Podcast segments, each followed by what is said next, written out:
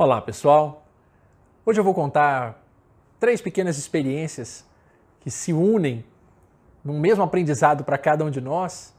A primeira delas, meu sobrinho, que contou recentemente para o meu irmão, ao fazer uma pesquisa de escola, que a baleia orca, na verdade, não é uma baleia, é um golfinho.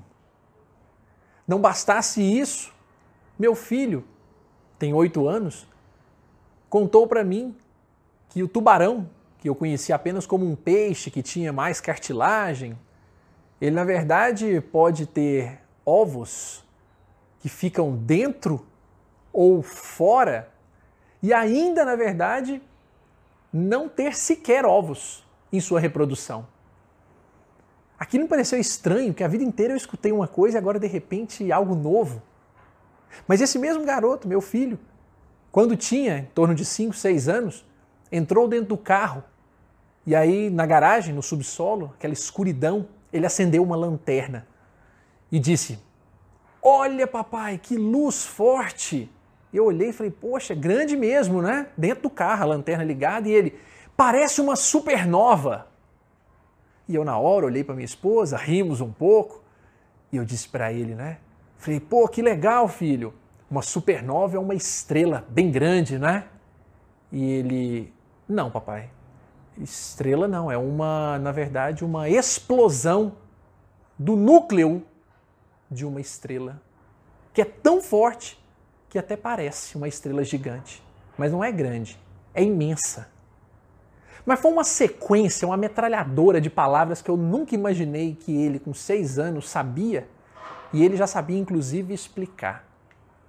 Aquilo para mim foi espetacular, porque no fundo me veio assim a sensação real de quando eu falava com os meus alunos e dizia a eles em sala de aula que o melhor para mim não era o aluno que tinha consciência de tudo o que sabia, mas do contrário, aquele que tinha a noção exata do quanto não sabia. Que o legal não era aquele aluno que tinha todas as respostas, mas aquele que realmente se esforçava por ter mais perguntas. Quando eu vi meus filhos, na verdade, meu, meu filho, meu, meu sobrinho, falando sobre coisas que eu nunca imaginava na vida, ou que obviamente me deixou espantado, porque uma vida inteira eu ouvi uma coisa e de repente era outra, me fez pensar que esse, no fundo, no fundo, como eu vi uma certa vez num livro, há um pequeno pontinho que é aquilo que nós sabemos, sabemos, um espaço um tanto maior, mas pouca coisa maior, daquilo que nós sabemos que não sabemos. Muita coisa que a gente não conhece. E o grande espaço, muito maior, aí sim, gigantesco, representava aquilo que nós nem sabemos que não sabemos.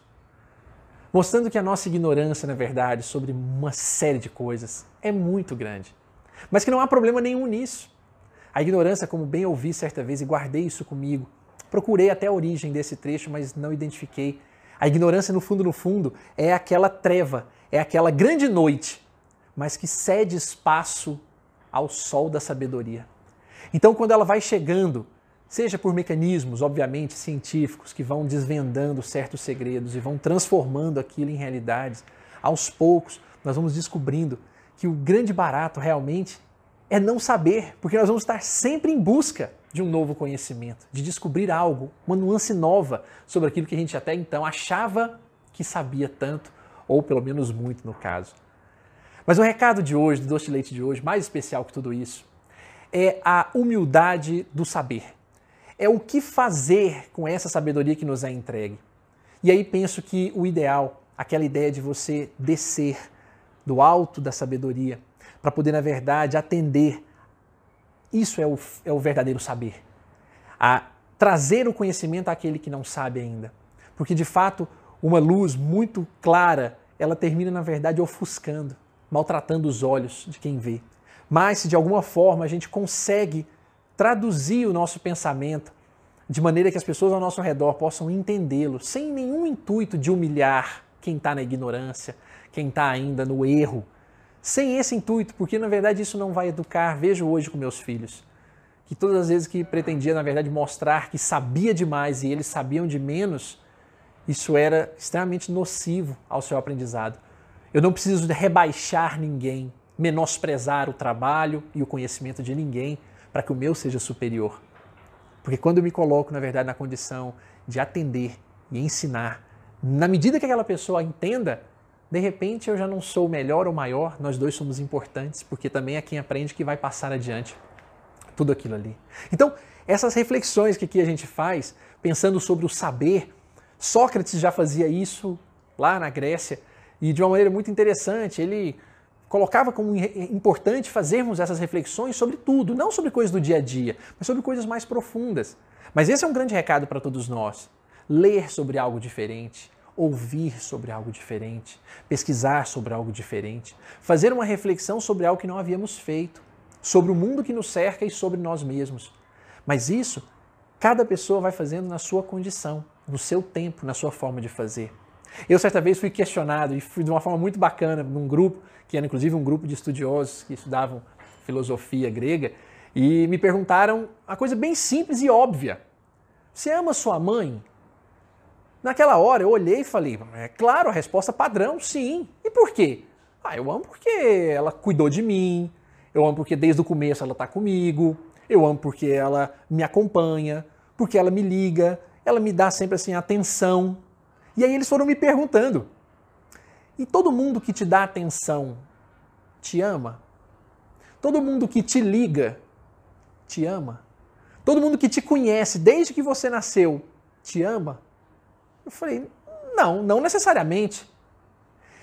A ideia deles era mostrar que de fato eu ainda não sabia exatamente o que era o amor nessa formação, nessa formatação de Sócrates. Saber as verdades. Mas nós estamos aqui para falar sobre filosofias profundas.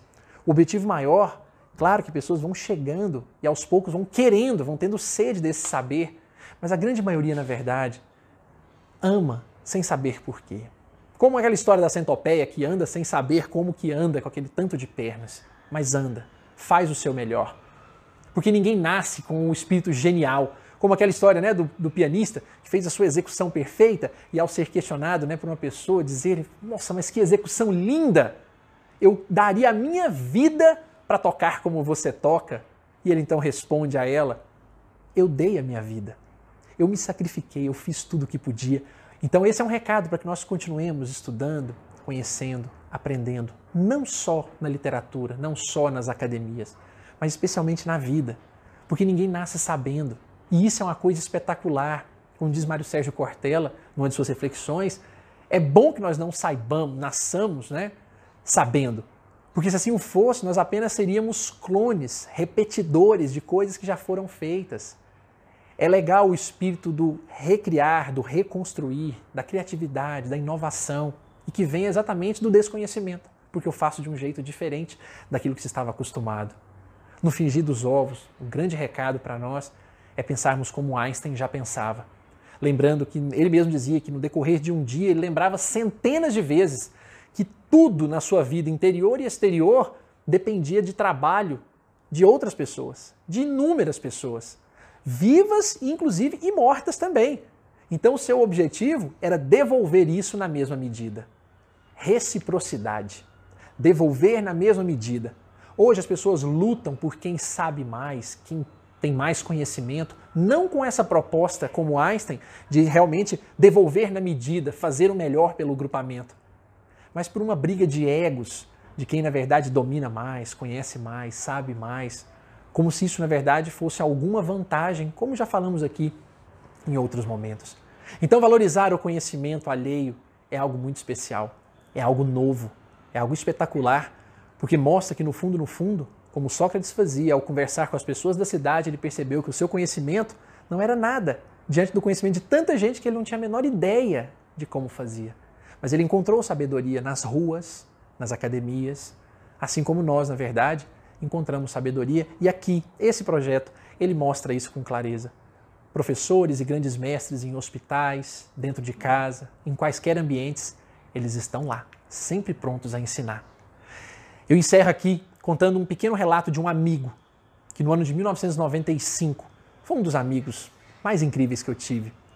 Ele na época estava com um câncer e nós conversávamos certa vez, quando ele numa certa altura me disse: todo o seu conhecimento, todo, ele pode ser nada. O seu conhecimento todo é nada. Na hora eu assustei um pouco, falei, mas não é possível, né? Mas logo depois ele disse: Mas todo o seu conhecimento pode ser tudo. Depende do que você faz com ele. Meu amigo Jair, quando me contou aquilo, aquilo marcou tão fundo, porque no, naquela época, algumas coisas que eu tinha lido sobre Cícero, por exemplo, ele já dizia né, que não basta adquirir sabedoria. Além disso, é preciso saber utilizá-la. As mesmas palavras, só que talvez dito de outra forma. Ah, meu amigo, no fundo, no fundo, ali eu descobri que não importava mesmo o que eu sabia, era o que eu faria com aquele saber. É essa uma proposta de vida de entregar o nosso conhecimento todo, e eu não digo parte, eu digo todo. Tudo aquilo que eu aprendi, tudo aquilo que eu estudei, tudo aquilo que eu vivi com as pessoas, entregar às pessoas de forma plena, ampla, para que elas possam, na verdade, também crescerem, aprenderem com outras coisas e se tornarem melhores.